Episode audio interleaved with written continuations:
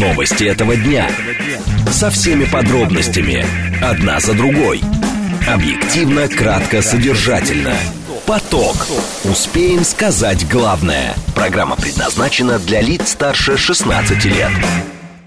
16 часов 7 минут российской столицы. У микрофона Анна Соловьева. Здравствуйте. Это информационная программа «Поток» на радиостанции «Говорит Москва» 94,8 FM. Наши координаты. СМС-портал плюс семь девять два пять восемь восемь восемь восемь девять четыре восемь. Телеграмм для сообщений «Говорит Москобот». Номер прямого эфира семь три семь три девять четыре восемь. Код города четыре девять пять. Телеграм-канал, где можно узнать все последние новости. Радио «Говорит Москва» одно слово. Там же прямая видеотрансляция эфира. Также посмотреть на нас можно в YouTube-канале канале и в социальные сети ВКонтакте, в сообществе «Говорит Москва». Сегодня пятница, я напомню, 18 августа. И что же такого знаменательного сегодня произошло, что мы можем обсудить в течение ближайших 52 минут? ВТБ снизил минимальный возраст ипотечных заемщиков до 18 лет. Что это значит? Какие последствия? Обсудим. Руководители вузов и научных организаций оценили ситуацию с молодыми кадрами на 3,43 по пятибальной шкале. У депутатов нашлось более 8 миллионов друзей. У них, оказывается, активность в социальных сетей, в сетях у наших народных избранников. Посмотрим, каков у них образ. Сервис по управлению здоровьем Буду совместно с сайтом знакомств Мамба провели исследование о том, каких изменений э, в жизни и привычек ожидают вступившие в отношения россияне и что происходит с ними на самом деле. Говорит Москва.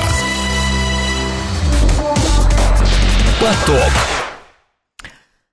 Итак, э, начнем мы э, с ипотечных заемщиков, возраст которых э, банк ВТБ снизил до 18 лет. Сегодня стало об этом известно. В условиях подражания ипотеки банки ищут способы стимулирования спроса, среди которых снижение требований к заемщикам, в том числе их возрасту и трудовому стажу. Раньше возраст был 21 год, теперь его снизили до 18. Более того, ВТБ снизил требования и к общему трудовому стажу. Чтобы стать заемщиком, теперь достаточно проработать всего три месяца вместо полугода. То есть тебе 18 лет, ты поработал три месяца, ты уже можешь покупать квартиру, тебе дадут ипотечный а, кредит. По оценкам банка ВТБ, в июле средняя сумма депозита в возрасте людей в возрасте от 18 до 21 года составила 388 тысяч а, рублей. При дополнительной поддержке родителей они вполне могут оформить свой первый а, жилищный а, кредит. Это вот говорят в банке. И, кстати, ВТБ это не первый крупный банк, снизивший минимальный возраст заемщиков, желающих получить ипотечный кредит. Например, Сбербанке оформить ипотеку с 18 лет можно уже с 2021 года. В других банках и 105 минимальный возраст заемщика все-таки составляет 21 год. Такой порог установлен в Альфа-банке, банке Дом РФ и в, в Газпромбанке 20 лет. 17 а, августа Сбер и ВТБ заявили о повышении ставок по ипотеке на 2 процентных пункта по рыночным программам. А, так, решение понятно, почему это решение произошло, потому что Центробанк увеличил а, базовую ставку до 12%, а, и в этом случае все банки повышают а, проценты по ипотеке. А, вот так это происходит, и одновременно снижают возраст. Да, это все достаточно интересно, хотелось бы обсудить к чему у нас все идет, то есть мы говорим о какой-то закредитованности излишней, о том, что люди порой не возвращают кредиты, вместе с тем мы снижаем возраст и а, стаж. А, непонятно, собственно, ну, видимо, возможно, с помощью родителей они будут эти а, кредиты гасить а может быть и нет. Так, что пишут мы? Пишут, Эдуард, безобразие, как можно было допустить э, американцы на российское... Так, Эдуард, у нас та программа закончилась уже, уже 16.11 э, на часах, и я не знаю, может быть, у вас какое-то часовое идет отставание, потому что в Москве 16.11, а вы пишете по предыдущей программе. И повышаем ставку, пишет Мартин Силин. А, да, повышаем ставку, мы ее уже повысили. Ставку повышаем, возраст понижаем. То есть это все странно. То есть возраст банк не интересует, или тут ответственность родителей, пишет банк 13. Ну, судя по всему, да, но, в принципе, 18 лет человек уже совершеннолетний. И говорить о том, что он может э, в случае чего погасить свой кредит, это странно. Это, конечно, странное решение. Я не знаю, может быть, э, есть такая мировая а, может быть, есть такая мировая практика, что людям с 18 лет дают ипотеку. А, вот мы сейчас узнаем, мы узнаем это у Вячеслава Путиловского, младшего директора по банковским рейтингам агентства «Эксперт РА». Вячеслав, здравствуйте. Да. А, слышите меня, да? Алло. Вячеслав, что-то у нас со связью. Алло. Так, у нас а, а, проблемы есть а, небольшие со связью. А, так, так, так, есть у нас небольшие проблемы со связью. Сейчас мы попробуем все эти а, проблемы решить, пока я пообщаюсь со слушателями. 7373948, телефон прямого эфира. Давайте звоните снова, все у нас слетают, я не знаю, либо это у нас какие-то проблемы со связью, либо это проблемы не у нас со связью, это мы сейчас а, поймем. Пишите мне, пожалуйста, пока, если вы не можете вдруг вы по какой-то причине дозвониться, потому что у нас, судя по всему, все-таки что-то а, происходит. Что-то происходит, да? А кто у нас на связи? А, Павел Самиев, да? Павел Самиев, а, председатель комитета по финансовым рынкам «Опору России». Павел Александрович, здравствуйте. Да, здравствуйте. А, ну, собственно, говорю я о том, что ВТБ снизил минимальный возраст ипотечных заемщиков до 18 лет. А, ранее это же сделал Сбербанк, остальные банки не спешат а, снижать а, вот этот возраст, да. А, как вы считаете, не приведет ли все это к еще большему росту задолженности? Потому что стаж тоже снижен, то есть достаточно человеку 3 месяца теперь отработать, ему 18 лет, и ему уже дают ипотечный кредит, чтобы он мог купить себе квартиру.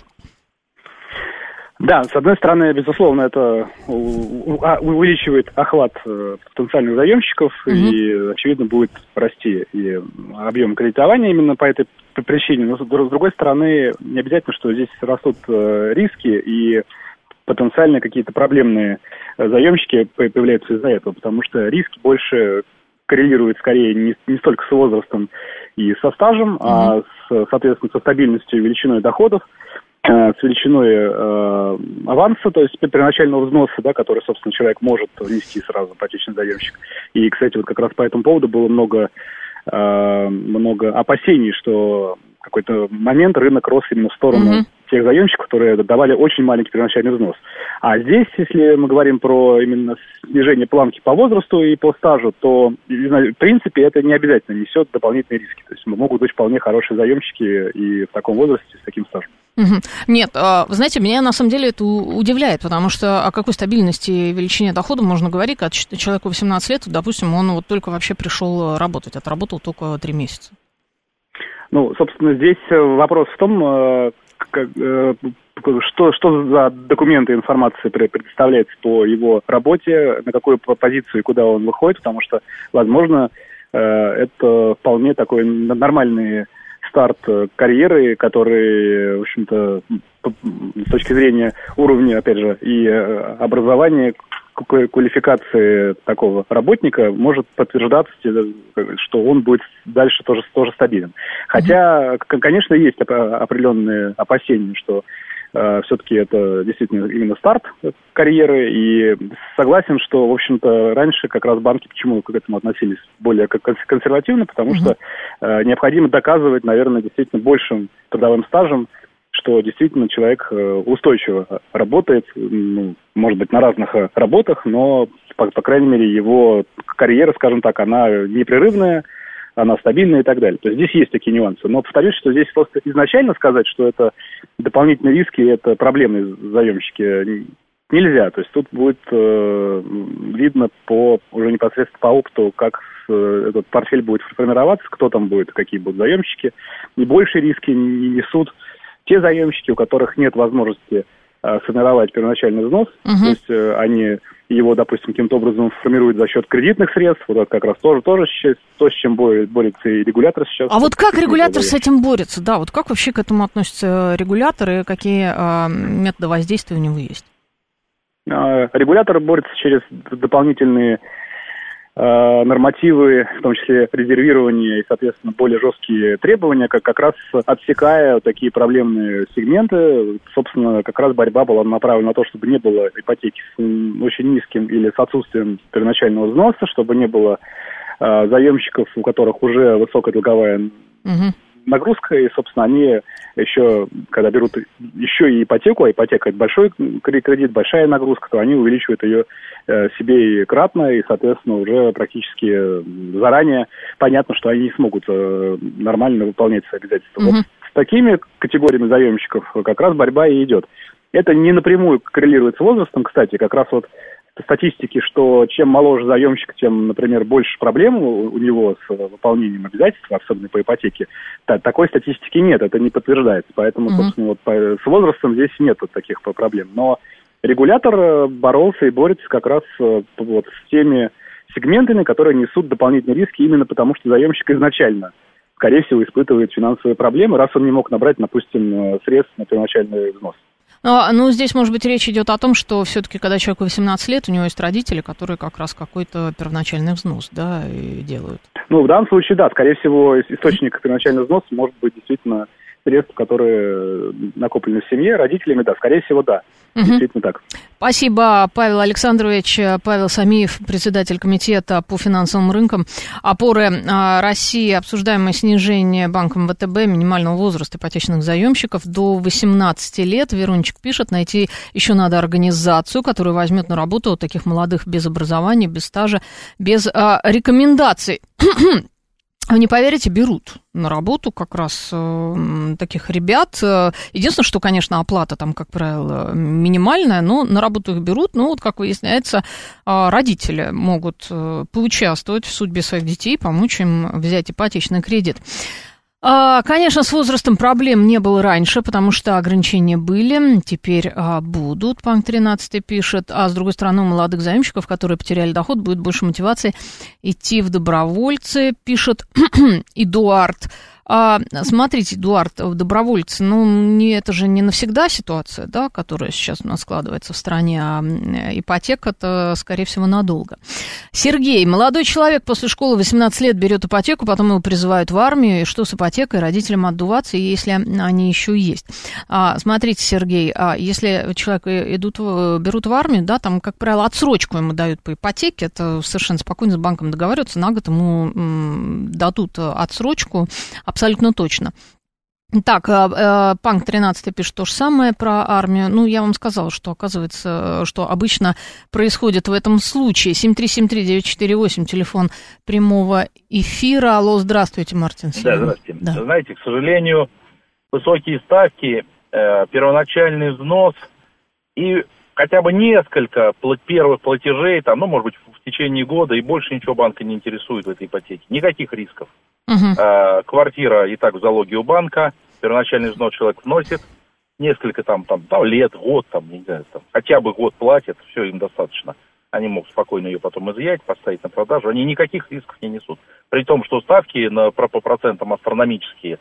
Поэтому, uh-huh. поэтому и они завлекают любыми способами в это. К сожалению, и причем, э, знаете, к сожалению, наблюдается такой картельный сговор у застройщиков и у банков. То есть э, жилье есть, жилье продается плоховато, а цены только растут. Растут астрономически. И проценты по кредиту растут. То есть э, выбора нет. А, ну, выбор просто сейчас пока, видимо, не покупать хотя бы какой-то. Ну, иногда так, такой выбор не стоит, иногда стоит выбор надо покупать. То есть надо покупать, точно. Иногда, то, то есть, ну, мы вот, допустим, вот по машинам, мы все равно покупаем машины. Они подорожали в три раза, все равно покупаем. Ну, машина все-таки, это не такой объем, да, как квартира. квартира. Ну, ну квартира, деньгам, да, ну, да, как, да, да. Ну, там 10 миллионов сейчас стало, стоило, стоило 6, сейчас 10. Ну, а что делать, надо покупать. Может, будет 20. Угу. Как, через 5 лет 20 будет. Вот как, не ну, не исключено, покупать, да. Не исключено, да, когда-то, да. когда-то надо будет покупать. Да, да, может быть, будет, вы знаете, как вот был в Токио с кризисом, с ипотечным. В 90-м году цены остановились и до сих пор на этом уровне. Стоит. У них, кстати, да, не растут цены, между прочим. Да, да, да. Это не уникально в этом плане. Да, нет, это, это же из-за, из-за кризиса перепроизводства. Так цены росли, росли, потом в один момент перестали покупать и все. Поняла вас, спасибо большое. Перестали покупать, нас не перестают покупать, э, потому что у нас большая потребность э, в жилье населения. Так, э, согласен с Мартином, просто сформулировать не осилил панк 13. Да, я поняла, что вы имеете в виду. Еще возьму один звонок, потом перейдем к другой теме. 7373948 и 8, телефон прямого эфира. Здравствуйте, добрый док.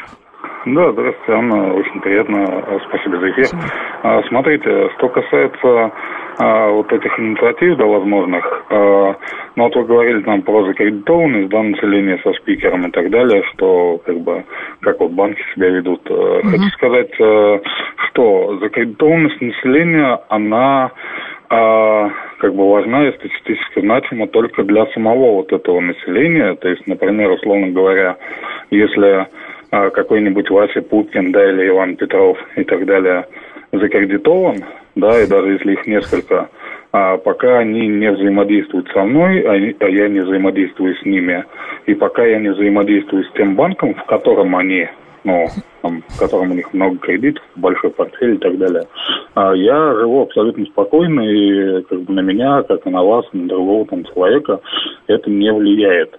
А что касается, э, значит, самой вот этой инициативы глобальной, ну, а что можно сказать? У нас э, здесь э, потуги такие осуществляются да, регулярно, чтобы там крепкий алкоголь, даже не только крепкий, uh-huh. продавать чуть ли там с 21 года да, начать, uh-huh. а ипотеку получается, то есть с 18 лет.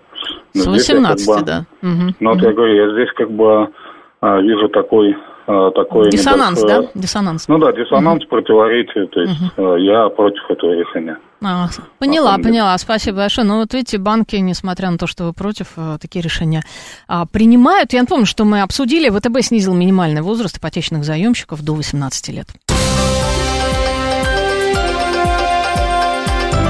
Внимание!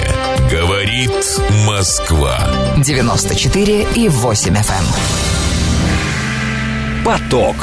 Успеем сказать главное – Продолжаем мы молодежную тему, да, вот ипотеку дают с 18 лет, и после трех месяцев работы уже вы можете купить квартиру.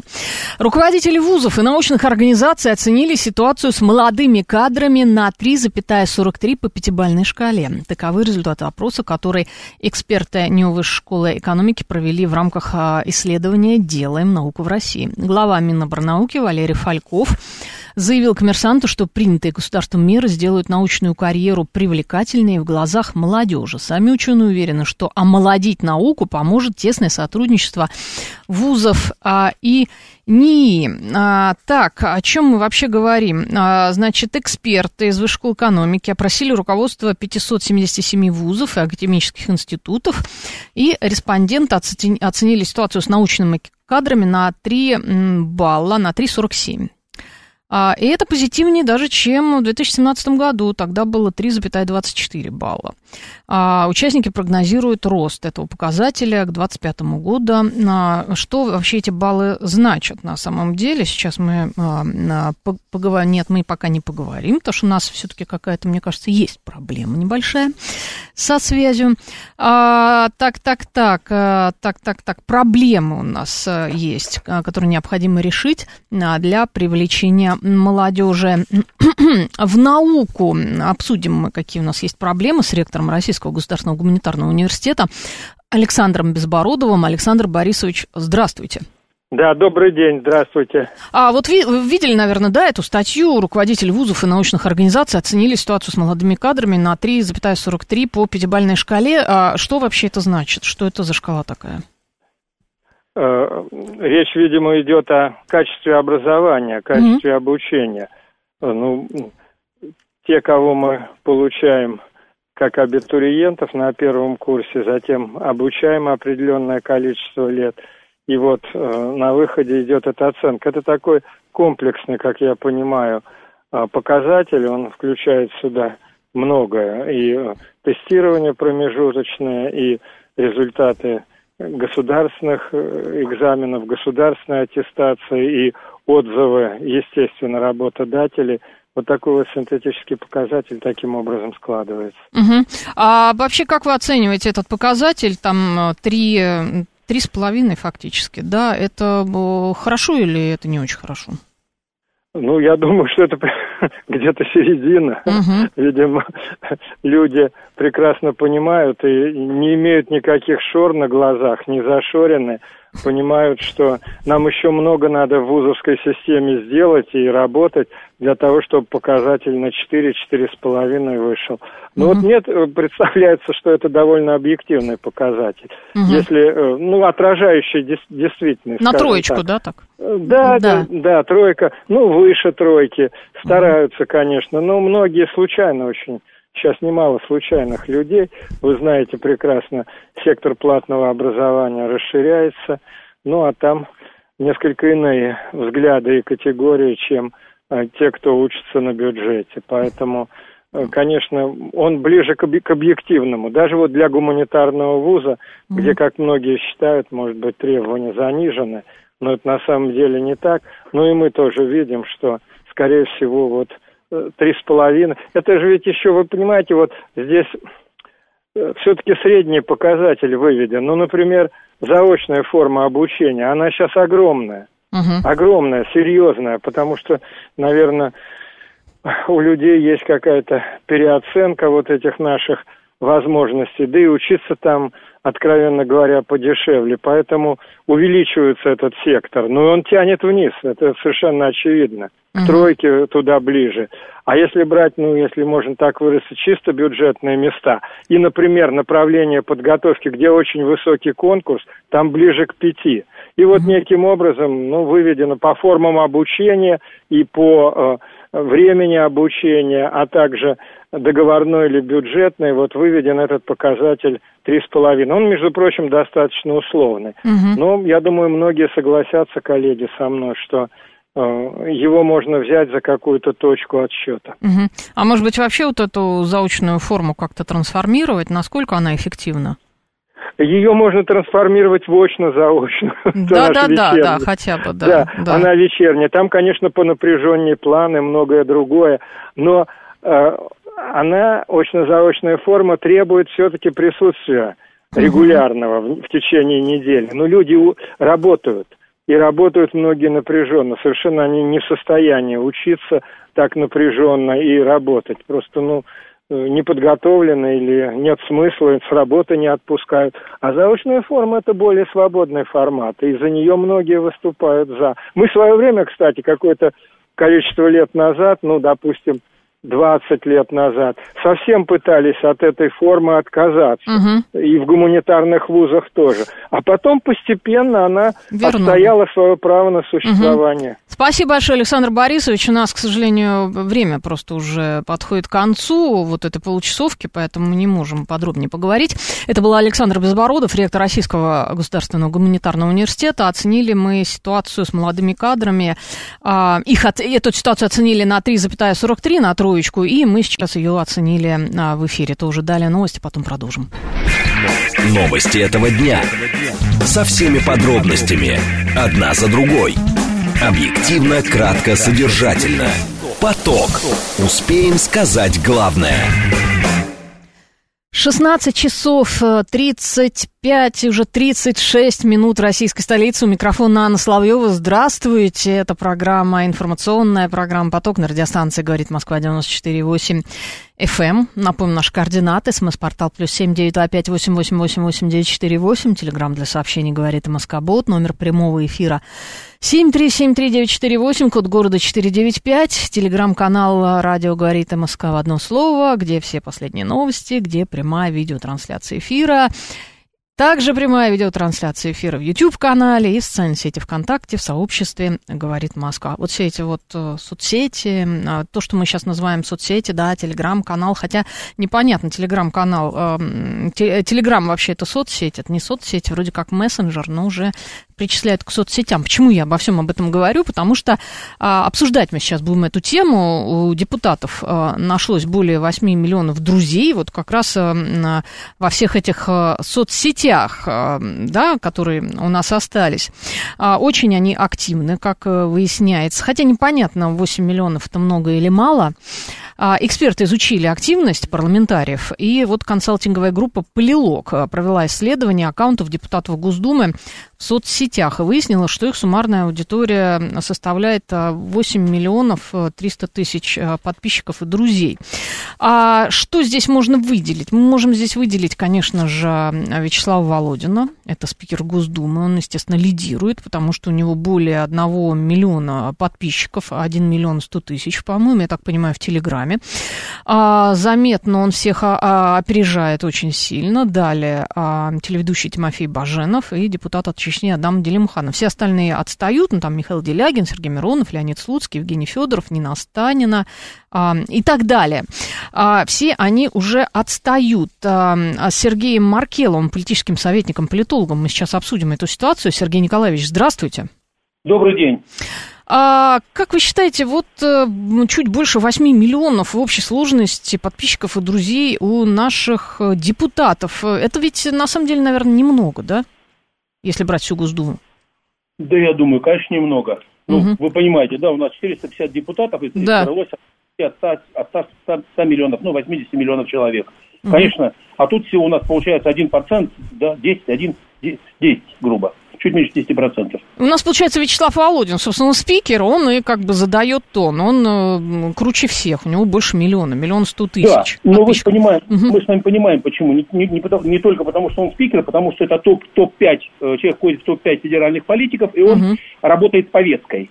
Причем повестка работает и внутренней российской, и э, мировой. Это важный момент, потому что э, у него в постах там Саратова нет, откуда он родом. Ну, Поэтому, понятное дело. Да. да. Поэтому он большой. Это большая, большой канал, это канал, который определяет, а, учитывает повестку и так далее, да. Угу. А почему, вот э, спрашивается, да, на самом деле, что-то не, не очень все-таки хорошо у наших депутатов, почему они так, в общем-то, не окучивают соцсети? неактивно это делают. Ой, слушайте, да тут можно, вот любое слово, которое я сейчас перечислю, можете брать за основу, за фокусировку, почему. Угу. Страшно, не хотят, не понимают смысла, то есть, как правило, базово не понимают смысла, зачем это делать. Угу. Особенно, например, депутаты-одномандатники еще худо-бедно что-то там э, крыльями машут, а э, списочники, которых половина, ну, те вообще ничего не понимали, вы же понимаете, то есть они что там, списками куда-то попали, номером два за губернаторами там или за кем стали они там в своем регионе, их ни избиратели не видели, ни они не видели избирателей, поэтому как бы диалог непонятно с, с, с, какими, с какими инопланетянами строить. Тут вот история. То есть, другими словами, страшно, непонятно, не понимают смысла этой работы, а, страшно, например, почему? Потому что э, как бы ну, нужно диалоги делать, нужно что-то говорить, а время такое, знаете, время... Так они же депутаты, собственно, народные ну, избранники.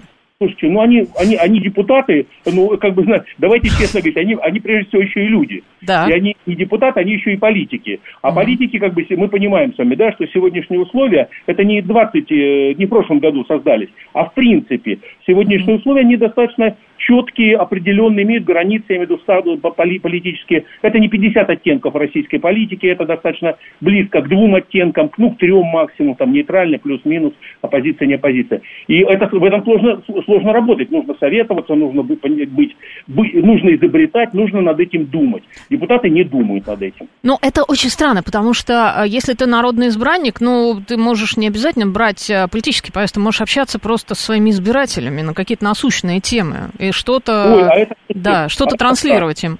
А это еще страшнее.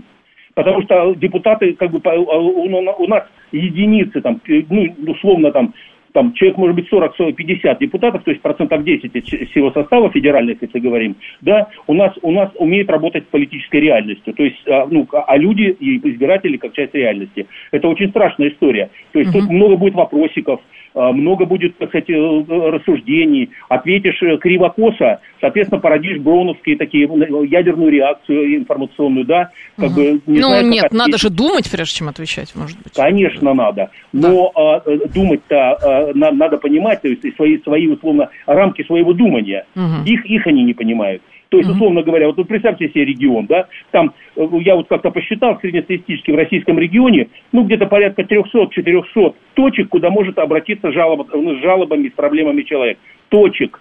Все муниципальные депутаты, губернаторская приемная, федеральная приемная президента, Медведева, все госдумовские, представляете? И все равно мы с вами видим, что какой феномен, когда прямая линия по разговору с президентом, 5, 7, 8 миллионов вопросов летит именно Путину. Угу. Интересный парадокс, интересный. Угу. 400 точек, куда можно пожаловаться в регионе, 400 там, ну, условных телеграм-каналов, там 400 там, каких-то точек, где тебя готовы как бы выслушать. Угу. Однако люди туда, так сказать, либо идут и не получают, либо перестают ходить. Угу. Ну, э, конечно, это удивительная ситуация, когда человек, да. это же, в принципе, работа твоя, да, вот ты депутат, ты сенатор, это работа, но ты должен общаться с избирателями, а они почему-то это, это не делают. Хотите тайну маленькую открою, инсайт? Ну, это, видимо, будет секрет Полишинеля сейчас. Так. Да, нет, это нет? нормально. Нет? Нет? Это нормально. Да. Смотрите, 60% политиков, 60% депутатов, депутатов любого уровня, не будем ага. уникально на Госдуму, они 80% времени занимаются выживанием в системе. Ага. Это их работа. Работа выживания. 20% прямыми полномочиями. Это статистика еще 2010-2012 года. Выживание, чтобы просто остаться, да? Вот, просто остаться. То есть остаться. Быть, быть, лавировать внутри системы и сохраняться, да. Угу. Нечего. А у 20% там, люди. Да, да, да, нечего там еще с кем-то общаться. Благодарные потом. Спасибо большое, Сергей Николаевич. Давайте. Спасибо, да. А, Сергей Маркелов, политический советник, а, политолог. Вот мы образ а, депутатов, да, обсудили. У депутатов нашлось 8,3 миллиона друзей в соцсетях. Учитывая количество депутатов, это, конечно, весьма немного. И из этих 8 миллионов 300 э, тысяч, 1 миллион 100 тысяч только у Вячеслава Володина, спикера э, Госдумы, который, собственно, регулярно как раз этим занимается. У него есть э, телеграм-канал довольно популярный. А, что вы пишут? Не хочут они до нас не сходить. Недостойны мы, а, пишет Анна. Да нет, видите, как выяснили, не недостойны, они просто не знают, скорее всего, как это делать. Как это общаться, лень, кто-то боится. Ну, что там, несмотря на то, что в целом это их работа. Это их работа, это часть их работы. Знаете, как э, часть работы, например, актера а, автограф подписывать и ездить э, рекламировать э, свои там кинофильмы, да, также здесь и общаться с поклонниками, на самом деле. Здесь тоже часть работы, но они почему-то эту работу делать не хотят. А, так, поэтому и популизм махровый, пишет Алексей Морозов. А, добро... Депутатов надо выбирать простых. Работяг, пишет доброжелатель. Да, стахановцы должны быть депутатами.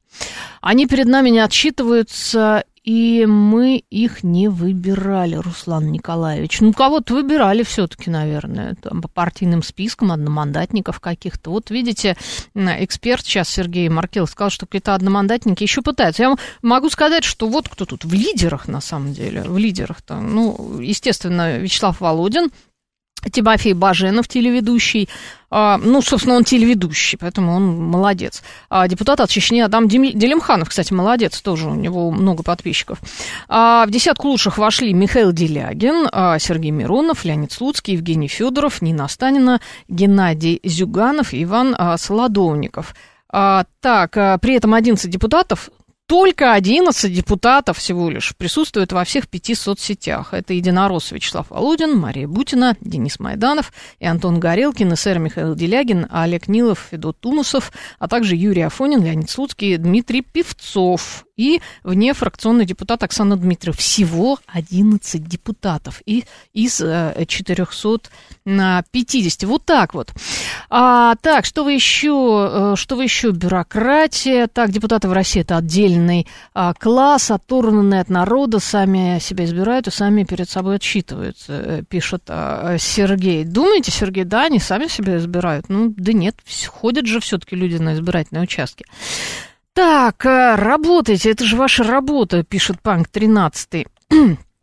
это правда, это правда. Надо работать, но вот, э, видимо, а, пять соцсетей это запрещенными. Нет, Панк 13 запрещенные, уже их уже не мониторят, потому что они запрещенные. И сами себе зарплату миллионную начисляют, Руслан Николаевич. Да нет, Руслан Николаевич. Ну, у них вроде не миллион, на самом деле, зарплаты, и не сами они себе ее начисляют. А, Сергей, неужели Кадыров не входит в топ? Сергей, мы о депутатах сейчас говорим, о народных избранниках. А, Кадыров, а, он не народный избранник, он глава региона. так, а, так, так, так. А, а я не знаю, как делать ортезы, но я не техник-ортопед, и это нормально, панк 13. Да, а они вот депутаты, они должны общаться. И вот сейчас современные средства общения, это как раз соцсети и а, Телеграм. Ну, они что-то не хотят. Очевидно, что они не посты пишут, истории снимают, а потом отвечай за помощников. Э, Катя а, со смайликом. А вы боитесь, что они там что-то... Помощников надо... Ну, у них же есть помощники. Надо, значит, выбирать помощников э, правильно. И почему не они? Они должны все равно все это проверять. А, есть люди, ну, Вячеслав Владимирович же есть у него телеграм-канал, все нормально. А Зюганов живой, Панк 13, да, вот там Зюганов есть, кстати, в перечне. Зюганов есть, но он не в лидерах. Он не в лидерах, а поэтому вот живой, даже КПРФ, видите, делает. А, так, так, так, э, пенсию повышают, э, так, так, так, так, так. Ну, в общем, ничего на самом деле хорошего вы не пишете про депутатов. Ну, почему же так? Почему же так? А, звонит Матакен, наверное, тоже что-то хорошее сейчас скажет. 7373948 и 8. Телефон прямого эфира. Здравствуйте. Ничего же хорошего сейчас не скажете, правда? Здравствуйте. Ну, почему хорошего не скажу. Да. Вы знаете, по поводу вот связи с депутатами через соцсети. Угу. Потому что одно дело то, что скажут они, но гораздо важнее, по крайней мере для нас, вот для людей, для граждан, чтобы можно было через эти соцсети сказать им. То есть нужна обратная связь. Да. Она вот есть, к сожалению, не у многих. А то вот тут один депутат, даже там, в общем-то, вице-спикер, тут сморозил одну глупость. А как ему объяснить, что он не прав? Ну, никак. Никак, да? В приемную, если только позвонить, да? Ну, в приемную, не знаю, но это целая история туда. Я не знаю, это реально вообще в приемную позвонить и сказать ему? Ну, вы можете попробовать. Ну... Можете попробовать. А так да. был, вот написал и все, и человек видит, что вообще в политическом процессе вот такая обратная связь, в общем-то, отрицательная обратная связь в таком угу. техническом смысле, она очень важна. И, да, к сожалению, у да, нас мы вот она важна, и очень. более того, они должны по-хорошему принимать, собственно, своих избирателей. У них должны ну, быть все приемы. Не, ну, да. ну, видите, кто, кто есть чей избиратель, потому что я, например, действительно его не избирал, и вот о ком я говорю. Угу. Вот, хотя такой, в общем-то, с виду милый малый. Милый, вот. да, ну, сморозил глупость, глупость, глупость. Да? Да. Да. Спасибо, спасибо, Матукен. А, все, а, я поняла, я поняла, что вы ничего хорошего мне больше сегодня не напишете, и а, позвоните тоже не скажете про депутатов, к сожалению, хотя, наверное, должно быть на, наоборот, да, у нас, увы, вот такие результаты. Что мы обсудили? Мы обсудили образ депутатов в соцсетях, и образ, скажем так, не у многих там есть депутатов, потому что они не все актив, активничают в соцсетях и в телеграм-канале. Говорит Москва. Поток. Продолжаем мы информационную программу «Поток» на радиостанции «Говорит Москва». От всех э, сложных проблем негативных мы перейдем, э, судя по всему, к более таким простым вещам. Да? Сервис по управлению здоровьем «Буду» совместно с сайтом знакомств «Мамба» провели исследование о том, каких изменений жизни и привычек ожидают вступившие в отношения россияне и что происходит с ними на самом деле. То есть ожидания и реальность. 28% а женщин ждут серьезных перемен, например, смена работы или переезда в другой город. 16% мужчин же опасаются, что эти события способны ухудшить качество их жизни. То есть видите, как женщины хотят каких-то какой-то движухи, а мужчины в основном не хотят. С началом отношений, признаются респонденты мужского пола, им приходится вести здоровый образ жизни, но это только поначалу, и сократить число встреч с друзьями, но потом все входит да, в русло. А каждую десятую респондентку отношения сподвигли получить дополнительное образование и сократить время провождения а, с гаджетами. А, так, ну вот что самое это важное в этом, да, что самое важное, а, выяснилось, что половина респондентов, это 52% обоих полов, предпринимают попытки изменить своего партнера. Вот, вот, вот, вот. Вот именно это мы сейчас обсудим а, с Жанной Сугак, а, кандидатом психологических наук. Жанна Петровна, здравствуйте. Здравствуйте. А вот какие все-таки самые распространенные ошибки в отношениях? Из-за чего, собственно, эти отношения в основном и прекращаются в итоге? Вы знаете, на самом деле, у меня нет такой статистики, какие угу. самые распространенные, но они вот есть общечеловеческие, понятные. Вот то, что вы сейчас назвали, э, люди пытаются кем-то манипулировать. Но да. если я хочу то есть вот это вот изменить, это манипулировать? Ну, то же самое, вот, да? можно, угу. понимаете, в отношениях можно манипулировать, можно режиссировать. Если я режиссирую, то я делаю так, чтобы человек от этого не пострадал, и при этом, ну, скажем, до него дошло то, что я хочу ему предъявить. Может, угу. если в лоб нельзя, то я это сделаю обиняком. Если угу. я манипулирую, то я это делаю как бы тогда, когда он это не очень понимает. И это не очень честно, в итоге все равно он до этого доходит. Вообще любая манипуляция, когда мне плохо, я пытаюсь изменить кого-то, это угу. ситуация патовая. Вот. Ну, пойми, что тебя не устраивает, может быть, либо поменяйся сам, либо тогда, если понимаешь, что это не твой человек, расстанься. Э, ну, потому что манипуляция, она выжигает самого того, кто манипулирует. Это тяжелая история. Угу. А, но ведь а, зачастую люди же неосознанно это делают. Ну, как неосознанно? Я думаю, что осознанно они это делают. Но в любом случае я понимаю, для чего я это делаю. Угу. Я хочу, чтобы человек, там, я не знаю, как там, помните в песне, чтобы не пил, не курил и цветы всегда дарил.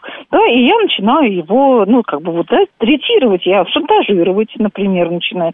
Ставить ему такие условия, что он, скажем, не может по-другому. Угу. И предъявлять ему претензии, что он чувствует себя виноватым. Это и есть манипуляция. Угу. А вот тут еще, знаете, интересные результаты, что с началом отношений а, мужчины признаются, что им приходится вести образ жизни и сократить, а, вести здоровый образ жизни, сократить число встреч с друзьями. Но потом, когда эти отношения уже становятся более крепкими, да, то есть многие как бы здоровый образ жизни уже угу. отпускают, да, вот это вот все.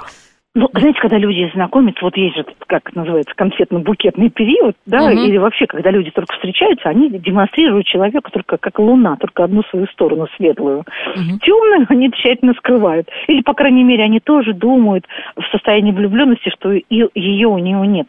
Но у человека все равно есть привычки, у человека есть свое понимание того, что такое правильное, хорошее, достойное его жизнь. И мне кажется, что для того, чтобы этого не происходило в дальнейшем, очень важно наверное, вот есть такое выражение, договориться на берегу. Что ты любишь? Ты любишь, там, я не знаю, ты любишь покер? Ну, окей, давай, у тебя есть друзья, ну, хорошо. У тебя есть подружки, я не знаю, там, массажи, э, салоны, ну, хорошо, давай как-то так, чтобы ни ты, ни я не страдали.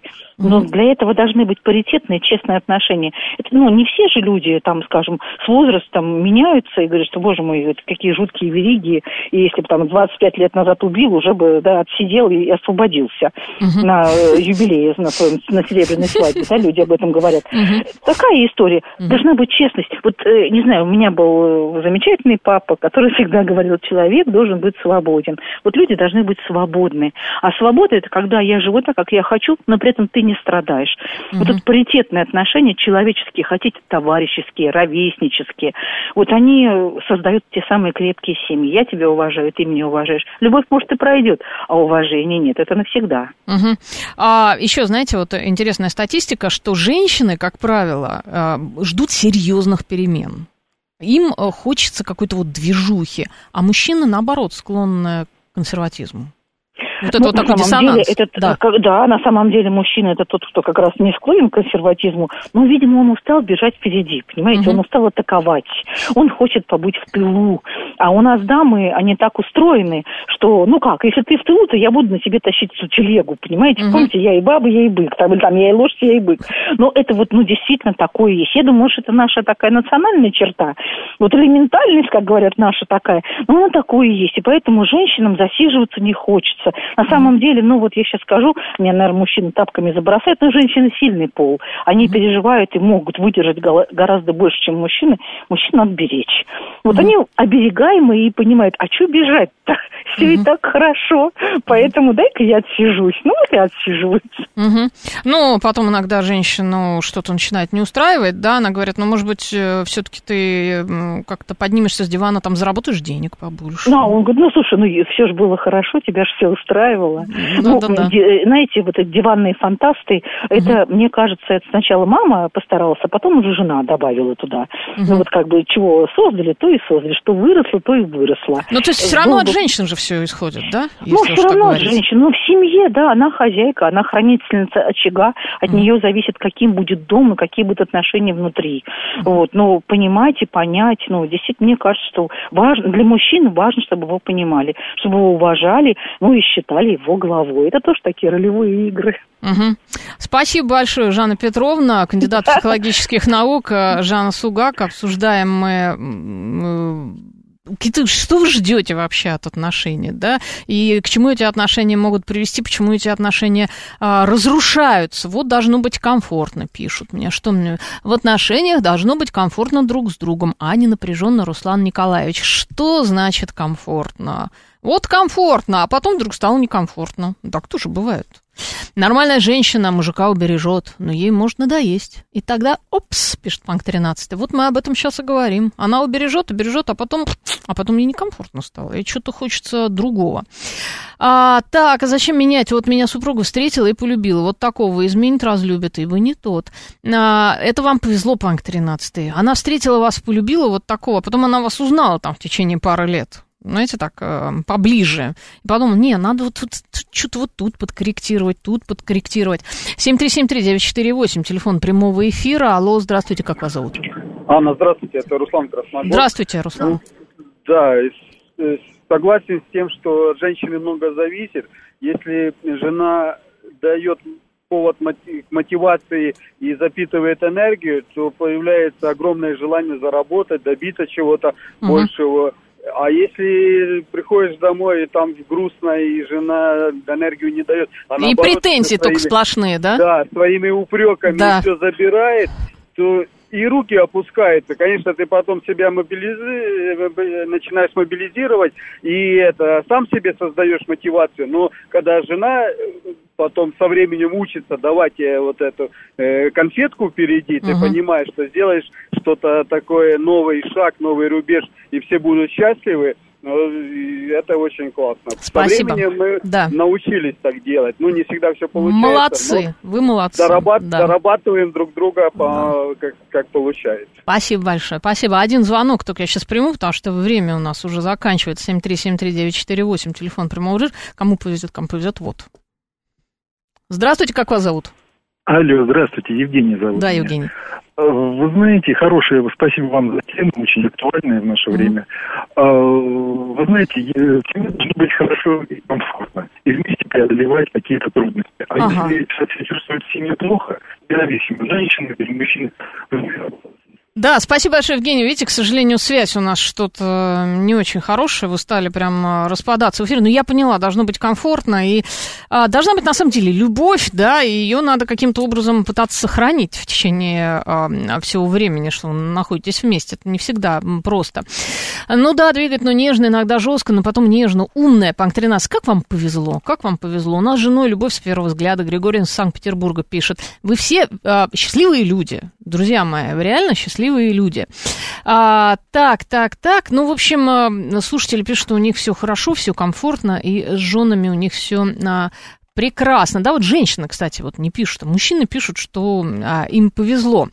А, итак, что мы обсудили? Сервис по управлению здоровьем Буду совместно с сайтом знакомств Мамба провел исследование о том, каких изменений в жизни и привычек ожидают вступившие в отношения россияне и что происходит с ними на самом деле. Далее у нас новости, а потом программа «Своя правда».